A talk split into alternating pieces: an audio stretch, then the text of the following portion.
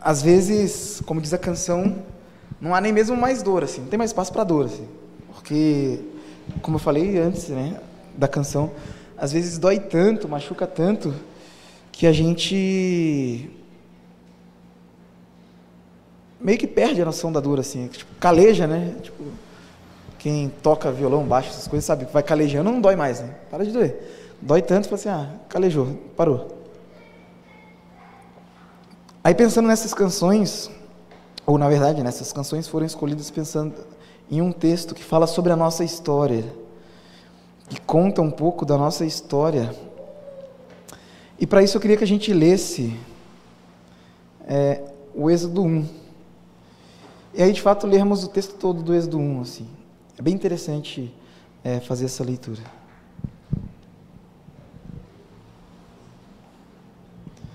Ver se vai, rolar uma projeçãozinha do Êxodo. Aí espera a projeçãozinha. Porque a ideia é que a gente também leia coletivamente. E eu já explico isso também. Vou falar sobre isso. Êxodo 1 diz o seguinte: Estes são os nomes dos filhos de Israel, que se mudaram para o Egito com Jacó, cada um com sua família. Ruben, Simeão, Levi, Judá, Issacar, Zebulon, Benjamim, Dan, Naphtali, Gade e Asser.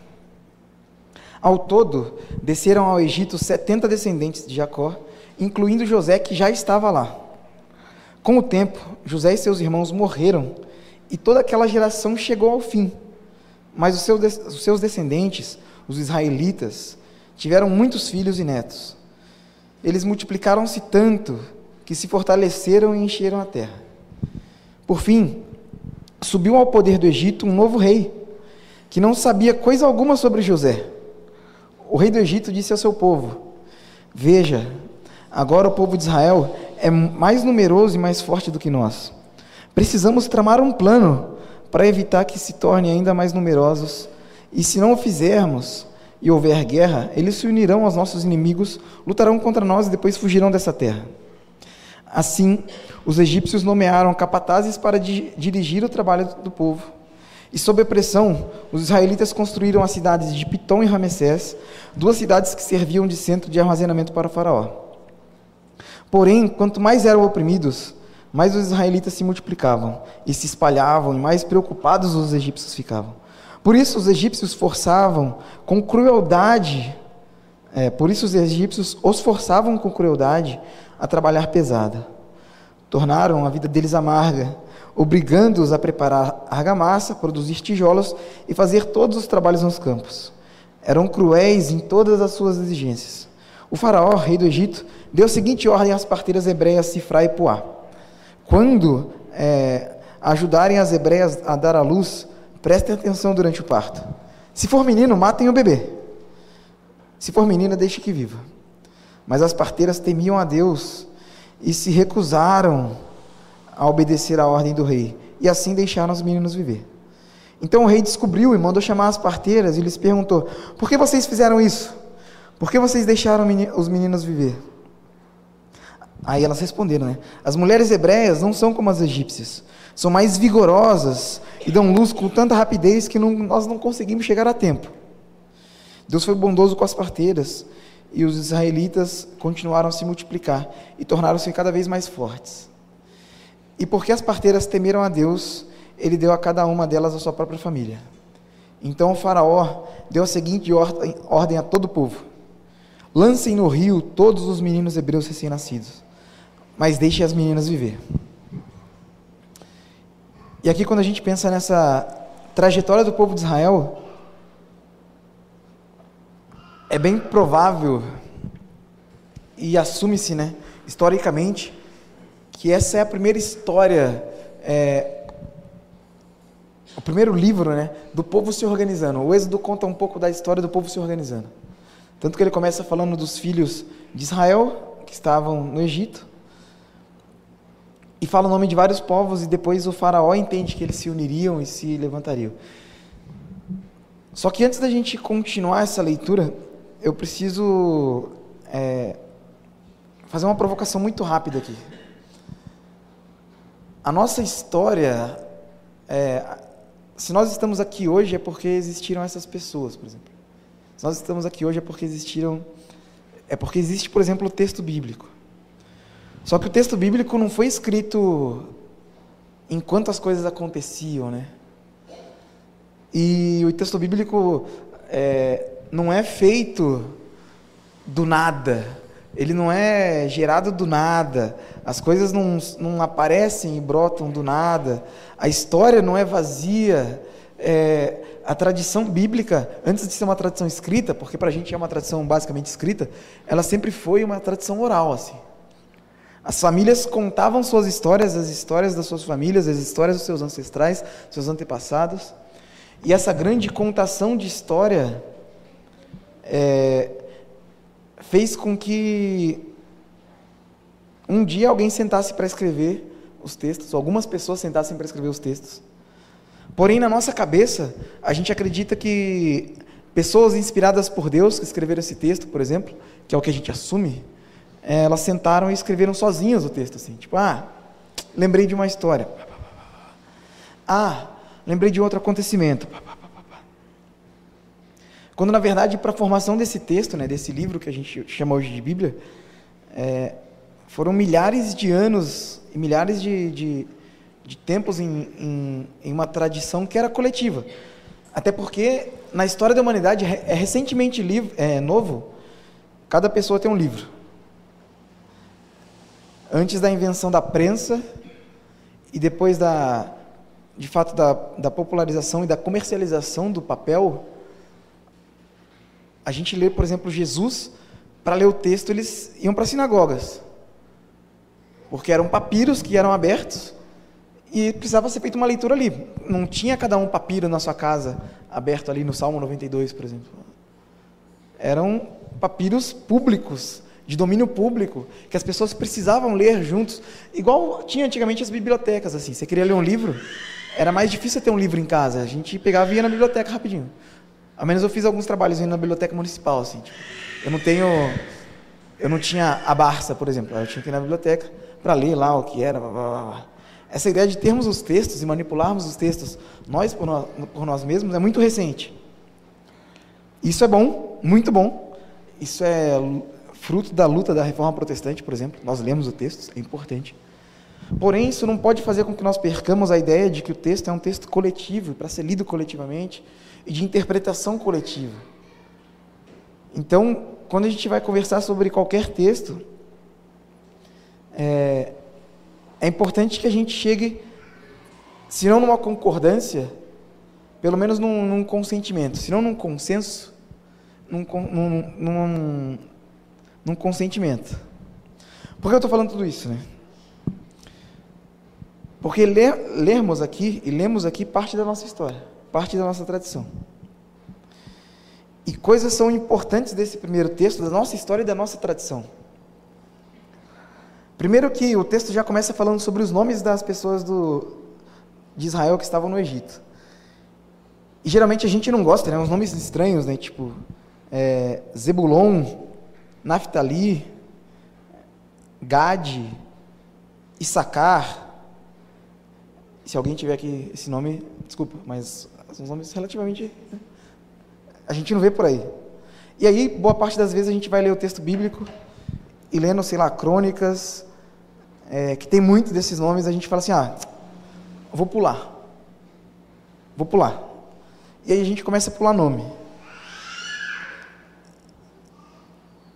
E não que seja um problema pular o nome, mas quando a gente pula os nomes, que estão é, aqui, a gente precisa pelo menos entender o que o escritor ou os escritores do texto bíblico queriam dizer ou trazer com os nomes que estão escritos aqui. Que nada mais é do que a nossa tradição. Nada mais é do que a nossa, os nossos antepassados, a nossa ancestralidade. Porque o texto bíblico foi, foi construído coletivamente. Se eu falar que é, ciranda, cirandinha, vamos todos cirandar. Vocês completam? Vamos dar a meia volta, volta mesmo, vamos dar. Porque o texto bíblico era essa tradição. Era uma tradição de construção coletiva. Os salmos, por exemplo, que a gente lê, é mais ou menos isso. Porque assim, né, a gente tem um contexto histórico. Nessa época as pessoas trabalhavam de três a quatro horas por dia porque é o suficiente para viver. Hoje em dia a gente trabalha oito para acumular dinheiro, e nem a gente que acumula, é meu chefe, né, no caso. Então, tudo bem. Então, a maior parte do tempo, aí você fala assim, nossa, Michael, eles trabalham três a quatro horas só, só. E o resto do dia, o que eles faziam? Eles viviam. Coisa que a gente não faz também, porque a gente trabalha muitas horas por dia. E aí, vivendo, eles conseguiam contar ciranda, cirandinha, ou na versão deles assim, sentar as pessoas ao seu redor e falar assim: lembra de Ruben, de Simeão, de Levi, de Judá, de Sacar, de Zebulon, de Benjamim, de Dan. E com esses nomes e, com, e, e falando da sua ancestralidade ou dessas pessoas, a gente traz toda uma carga histórica. Como se para a gente a gente falasse assim: o futebol na época do Pelé, mesmo quem não viveu tanto o futebol na época do Pelé, fala assim: ah, conhece essa história.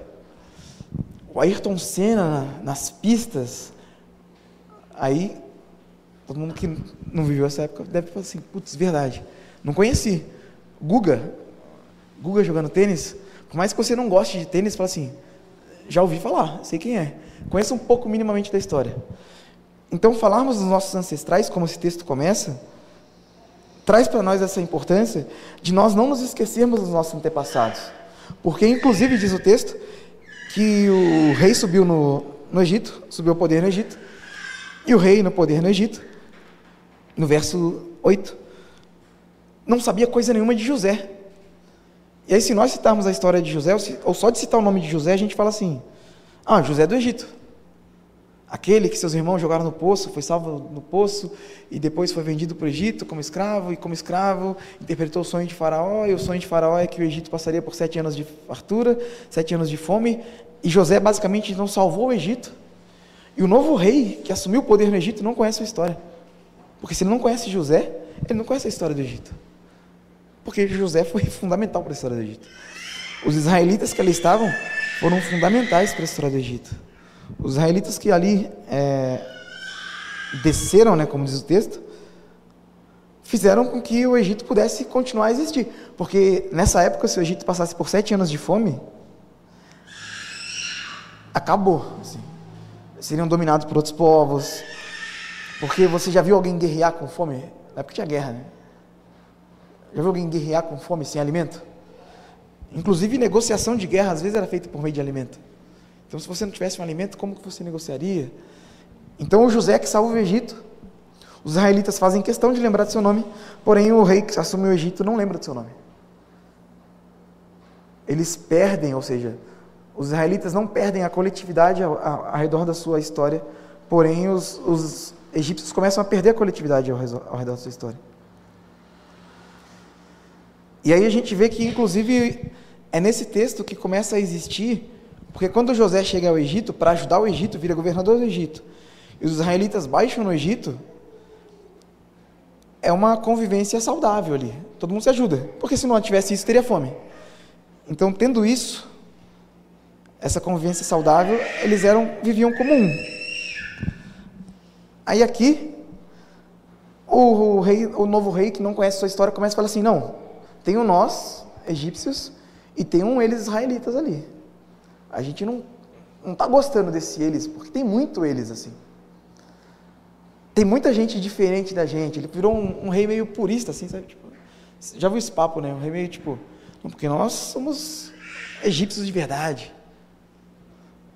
Eles, eles são eles, eles são os outros. Então, um rei que não conhece a sua própria história, ele começa a se esquecer da sua história e a fazer acepção de pessoas, ele começa a... A gente ouviu isso, por exemplo, um exemplo, trazendo isso para o Brasil. A gente ouve isso no Brasil, né? As pessoas falam assim, não, naquela época, é, por exemplo, da ditadura militar, só as pessoas de bem, que somos nós, né? Entre aspas, né? São essas pessoas que estão falando. Porque eu sou, geralmente quem fala sobre as pessoas de bem acha que é pessoa de bem. Não vai falar que não é. Então, porque nós, as pessoas de bem, vivíamos de tal forma. As outras pessoas. Ah, não, as outras pessoas. Aí eles começam a, a gerar essa guerra nós e eles, como faraó, começam a gerar aqui. E aí ele começa a querer conter os outros. eles começam, no verso 11, a nomear capatazes para dirigir o trabalho do povo. E aí ele começa a entender que essas outras pessoas são uma ameaça, porque são diferentes deles, e sendo uma ameaça por serem diferentes deles, eles começam a estabelecer a escravização do trabalho, estabelecer fardos pesados e tem medo de perder, porque geralmente é assim, né, as pessoas que se dizem de bem ou, ou que são nesse ponto é, que fazem separação entre nós e eles, que constroem muros, pessoas que constroem muros, geralmente se acham do lado certo do muro, né? porque eu nunca vi ninguém que constrói muros se achar do lado errado do muro. Né? Aí as pessoas constroem muros, como o faraó aqui está construindo, se acha do lado certo do muro e fala assim, ó, eles estão do lado errado do muro. Eles são diferentes de nós, eles estão é, atrapalhando a nossa existência, a nossa vivência aqui. Só que aí o verso 12 é muito potente. O verso 12 diz assim: porque conta né, que o faraó começou a oprimi-los. Porém, quanto mais eles eram oprimidos, mais os israelitas se multiplicavam e se espalhavam, e mais preocupados os egípcios ficavam. Porque é assim que funciona, né? Porque geralmente pessoas que constroem muros começam a ficar preocupadas com a existência alheia. E começam a falar assim: não, tem muito, tem muito desse tipo de gente. Putz, na minha época não tinha tanto. Agora tem muito desse tipo de gente. Tem muito israelita aqui. E de fato, os israelitas não deixaram de viver ou não deixaram de existir por terem sofrido é, nas mãos do faraó. E aí só um destaque muito interessante para o texto no verso 11. Né? Sobre, a, sobre a opressão dos, dos egípcios, os israelitas construíram Pitom e Ramsés, duas cidades que serviam de centro de armazenamento para o faraó. O que o faraó está dizendo aqui? O faraó, como uma pessoa que constrói muros, está dizendo assim: ó, nós, pessoas boas do lado de cada muro, vamos obrigar vocês, pessoas más do lado de lá do muro, a trabalharem para nós, pessoas boas do lado de cada muro, para construírem cidades onde nós, pessoas boas do lado de cada muro, acumularemos nossa riqueza.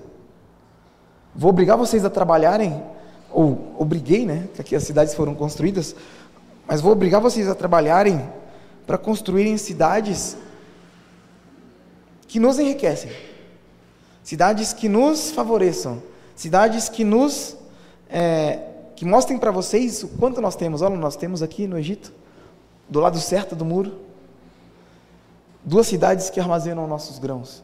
E vocês? Mas fomos nós que construímos.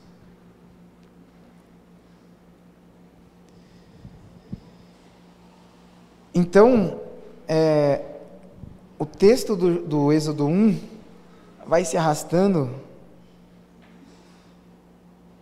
só que o tempo todo, o texto do, do Êxodo 1 mostra como aqueles que trabalhavam ou seja, como as pessoas, aspas aqui, né? Mas más que estão do lado de cada muro da divisão do faraó, elas não se abatiam, elas não diminuíam, elas não minguavam, muito pelo contrário, né? Elas marchavam, e quanto mais elas marchavam, quanto mais elas caminhavam, diz o texto, que mais violência tinha, e mais preocupadas ficavam, e mais força é, em cima do trabalho, e mais tempo eles tomavam dos israelitas ali. Porque é isso, né? Porque geralmente acontece. Você, ah, você fala assim, ah, eu que estou aqui do lado certo do muro, estou vendo as pessoas trabalhando 3, 4 horas por dia, ou 8 horas, 10 horas por dia, como a gente trabalha hoje. Vamos botar para trabalhar mais, né? Eles estão pensando ainda entre eles, estão se organizando, eles estão vive, eles estão vivendo, olha que absurdo. As pessoas do lado errado do muro estão vivendo. E aí, quanto mais essa galera trabalhava, quanto mais ela produzia, mais violência, mais violência, mais violência, até que o faraó manda as parteiras assassinarem as crianças. E, a parteira, e as parteiras simplesmente desobedecem.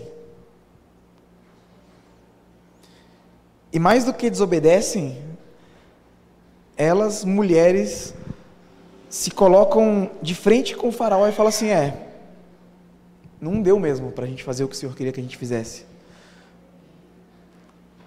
Esse muro que o Senhor estava construindo, que do lado de cá do muro, as crianças, do lado errado do muro, que o Senhor chama de errado do muro, queria que a gente matasse as crianças, não deu. Até porque nós parteiras estamos do lado de cá do muro. Como a gente vai matar as nossas crianças, faraó?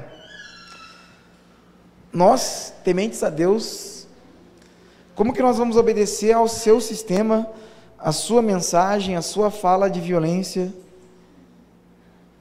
Como que nós vamos. Não deu. As hebreias, ó, são muito ligeiras no parto. Quando a gente chega, as crianças já estão. E aí o faraó, inclusive, manda, depois no final do texto, lançar todo mundo no rio, então. Então, lancem todas as crianças no rio. E o recado não é mais só para as parteiras, porque ele já entendeu que as parteiras estavam, segundo a, a escala do faraó, do lado de cá do muro e organizadas com a galera do lado de cá do muro. E eu acho esse texto maravilhoso, inclusive, porque aqui Israel tem sua primeira libertação. A primeira libertação de Israel vem da desobediência de mulheres ao que era, a sua época, o sistema vigente. Assim.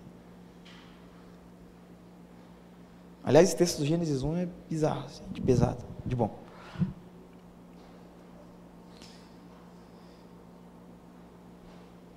Então, por que, que a gente lê tudo isso, ou por que, que eu li tudo isso e fui jogando esses pontos assim de forma é, minimamente organizada para a gente entender um pouco o texto? E por que, que a gente foi tentando trazer e atualizar essa linguagem né, para os nossos dias? Porque o que o povo de Israel viveu aqui, basicamente é o que a gente vive hoje. A gente muda os nomes. Assim. O faraó não chama faraó. As cidades de armazenamento a gente pode chamar de acúmulo de capital. É, trabalhadores oprimidos continuam sendo trabalhadores oprimidos. Se recusar a obedecer à ordem do sistema, a gente pode chamar de desobediência civil.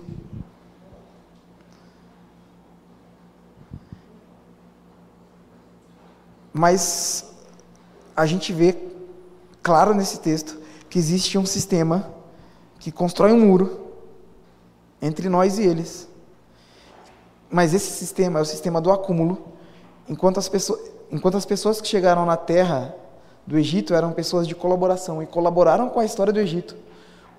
O, Egito sequer, ou o novo rei do Egito, sequer tomou noção disso. Ele não sabia, ele não estava interessado em saber a história. Ele estava interessado em acumular, em oprimir. E interessado em acumular e oprimir, ele faz com que o povo que está do outro lado do muro, então, seja oprimido. Mas o povo não desiste, o povo não para, o povo se cansa, mas se multiplica, o povo se organiza, o povo desobedece através das parteiras.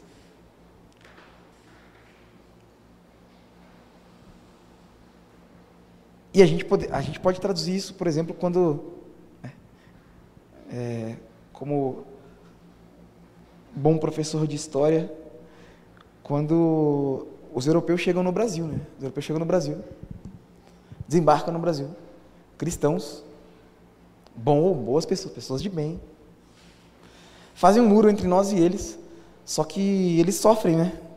Porque eles não estão, eles não tomam, tomavam banho, né? A partir desse princípio, eles não estão acostumados a tomar banho. Eles sofrem com, com doenças por conta do clima tropical e o povo originário, os indígenas, inclusive, curam eles com a sua ciência, assim, tipo, tratam deles, é, dão xarope, remédio, blá, blá, blá, fazem compressas, etc. Porém, os bons cristãos aqui, as pessoas do bom costume da época, hoje em dia não tem disso, da época, elas querem acumular, elas não estão nem aí, e elas matam uma galera e jogam as crianças no rio e fazem mais ou menos o que aconteceu no Êxodo 1. Ah, Mike, mas o que você quer dizer com tudo isso? O que você. O que o Êxodo 1 diz para nós coletivamente? Eu acho que algumas boas conclusões. Assim. A primeira é que a gente não pode esquecer da nossa história.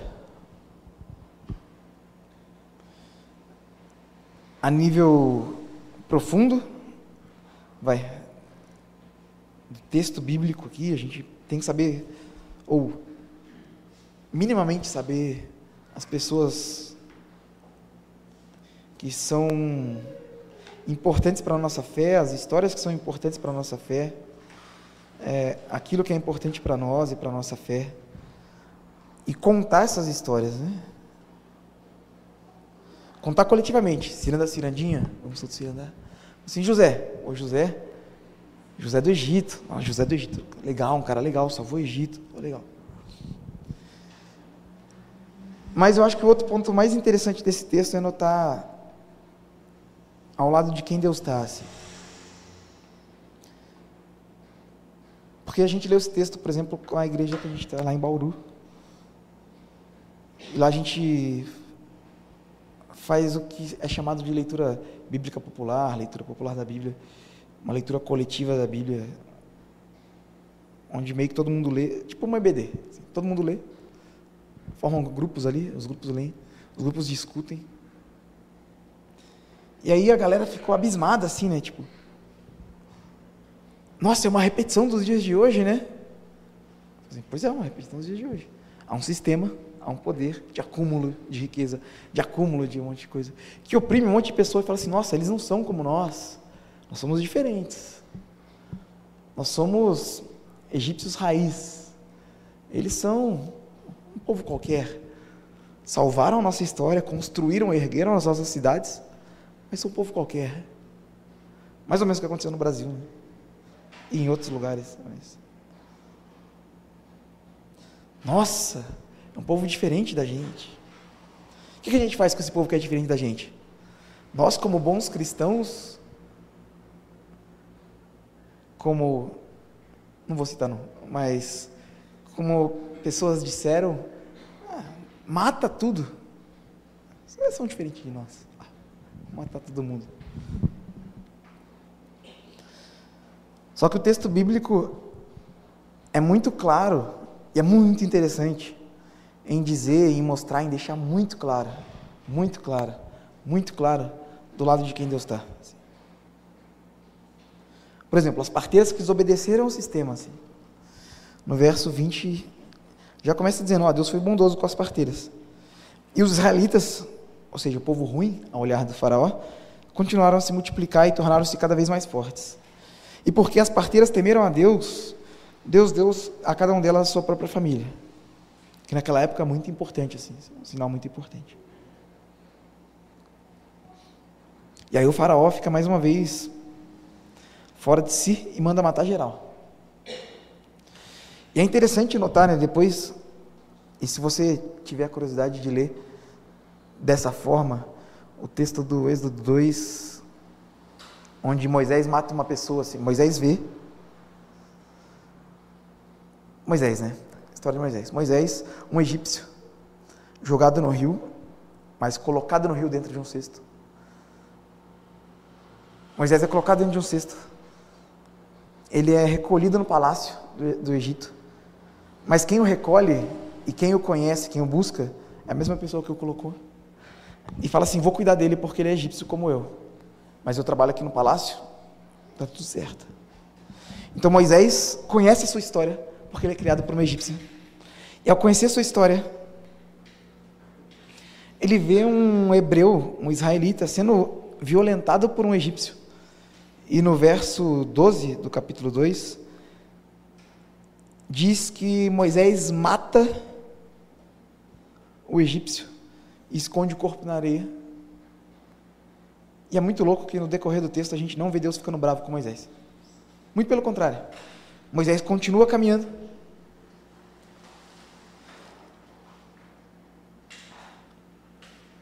E Moisés caminhando, um arbusto em chamas, fala com ele fala assim: Moisés, você que está cheio de raiva contra o Egito, chega aqui. E se a gente pegar essa sua raiva e der uma organizada nela assim? Gostou de prazer? Deus, prazer, Deus. O mesmo Deus dos seus antepassados. Lembra, Moisés? Seus antepassados? O mesmo. Porque inclusive o texto é muito, o texto é muito bom. Diz que Moisés não sabia o nome de Deus. Deus não tinha um nome. O texto bíblico é maravilhoso. Porque Deus não tinha um nome. Hoje em dia a gente chama Deus de Deus, né? Tudo bem. Mas ele não tinha um nome. Inclusive, no verso 2, no capítulo 24, no verso 23, diz que os israelitas continuavam a gemer sobre o peso da escravidão e clamavam por socorro, e o clamor subiu até Deus. Ou seja, é muito louco notar que as pessoas que estavam voltando para o êxodo do lado errado do muro, elas não clamavam por socorro a Deus, elas clamavam por socorro. Porque quem clama por socorro, se você já precisou clamar por socorro alguma vez na sua vida, você sabe que não dá para escolher para quem você clama socorro. Você grita socorro. A gente trabalha no hospital, né? No hospital, quem clama socorro não. Ah, você não. Não, irmão, estou gritando pelo socorro. Quem clama por socorro não escolhe a quem clamar. E o texto é muito, muito maravilhoso que diz que Deus, do alto da sua bondade e misericórdia, olha para os israelitas e percebe a sua necessidade. E aí a gente já começa a desconstruir um monte, um monte de muro que talvez a gente já tenha construído, né? Que o povo nem clamou para Deus assim, o povo clamou por socorro. Quem clama por socorro não escolhe para quem clamar. E é Deus que olha. E Deus se lembra da aliança que havia feito com Abraão, Isaac e Jacó. Ou seja, mais uma vez a questão da memória, lembrar dos seus, lembrar de quem se é. E aí ele chega para Moisés e fala: Ó, oh, Moisés, vamos libertar essa galera. O mesmo Moisés que no capítulo anterior tinha matado um cara.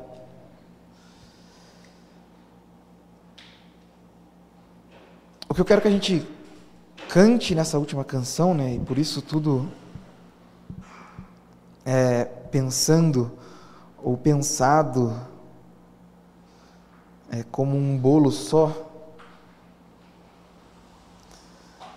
É assim, que se nós somos, ou se nós nos entendemos,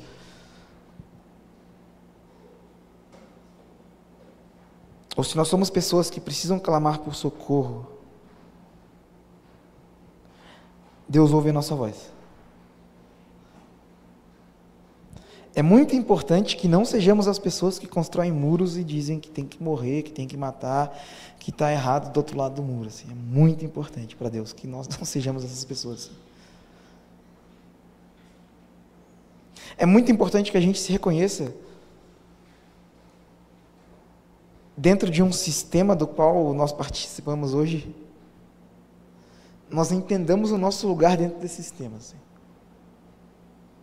E entendendo o nosso lugar aqui dentro, clamarmos, Senhor, socorro.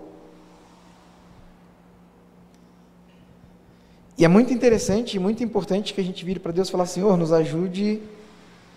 Nós temos trabalhado muito o nosso Faraó tem pesado a mão sobre nós, tem enriquecido com o nosso trabalho. Nós não temos tempo para trabalhar, nós não temos tido tempo para viver. Nós temos deixado de contar as nossas histórias, contar a nossa história, porque nós não temos tempo, nós não temos tido tempo para contar a nossa história. Nós temos achado um privilégio termos tempo de vir à igreja, por exemplo. A gente acha que é um privilégio, é um privilégio. Quando na verdade a história da nossa fé e contar a nossa história faz parte de quem a gente é. Praticar a nossa fé faz parte de quem a gente é. Mas por vezes a gente se entende privilegiado até por isso, porque a gente vê um mundo tão zoado, né? As coisas tão ruins por aí, fala assim, nossa, que privilégio. E nos juntarmos, juntarmos as nossas vozes, juntarmos as nossas mãos e falarmos assim, Senhor,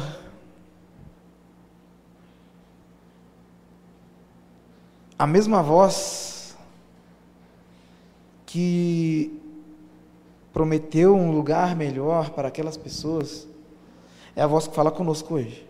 Nós servimos a Deus de Abraão, Isaac, Jacó, José, dos reis, Davi, Salomão, de Jesus, Mateus, Marcos, Lucas, Paulo, João, que viu o Apocalipse, de Martin Luther King, Dorothy Stang,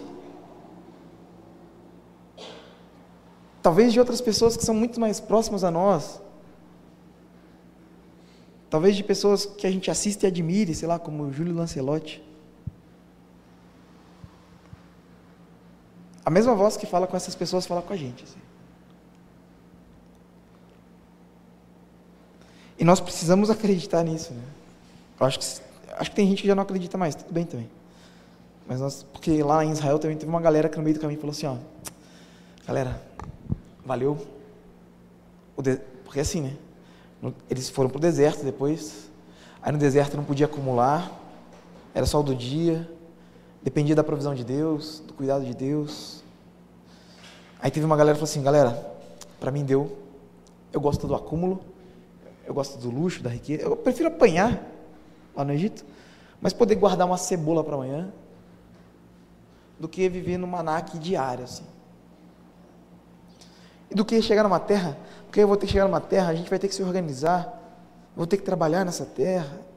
Trabalho por trabalho, eu fico escravizado aqui. Então tem uma galera que já perdeu essa fé, e tudo bem, faz parte. O texto mostra isso também.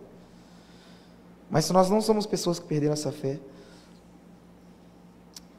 o meu convite é para que a gente abra os nossos ouvidos E abrindo os nossos ouvidos, nós nos organizemos minimamente para construir um novo amanhã. Assim. Para trilharmos um, um caminho que é o caminho da nossa tradição.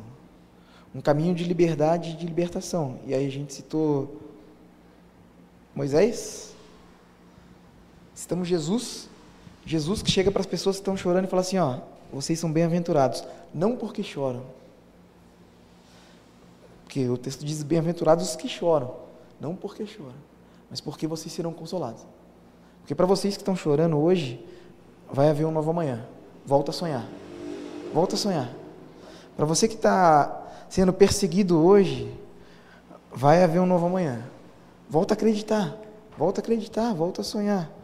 Porque para você que estava preso no Egito, como disse Moisés, vai haver libertação. Porque para João, no Apocalipse, para vocês que estão sofrendo e padecendo os tempos finais, as dores deste mundo, vai haver um novo amanhã sem choro, sem lágrimas, sem dor, sem ranger de dente. Vai haver, porque essas coisas foram são passadas. E é nessa esperança que a gente canta a última canção. Senhor, é,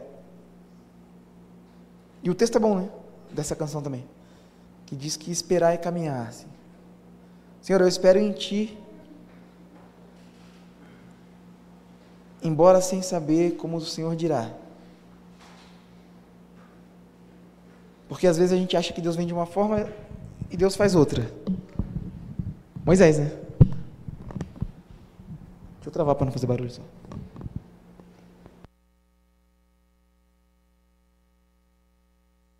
Moisés ali fugiu porque matou um, um cara. E aí imagino que ele deve ter ficado tipo preocupadaço assim, né? matei um cara. Aí vem Deus e fala com ele: "Não, vamos lá, vamos libertar essa galera. Aproveita. Aproveita que você está na pegada. E vamos lá, vamos lá libertar uma galera."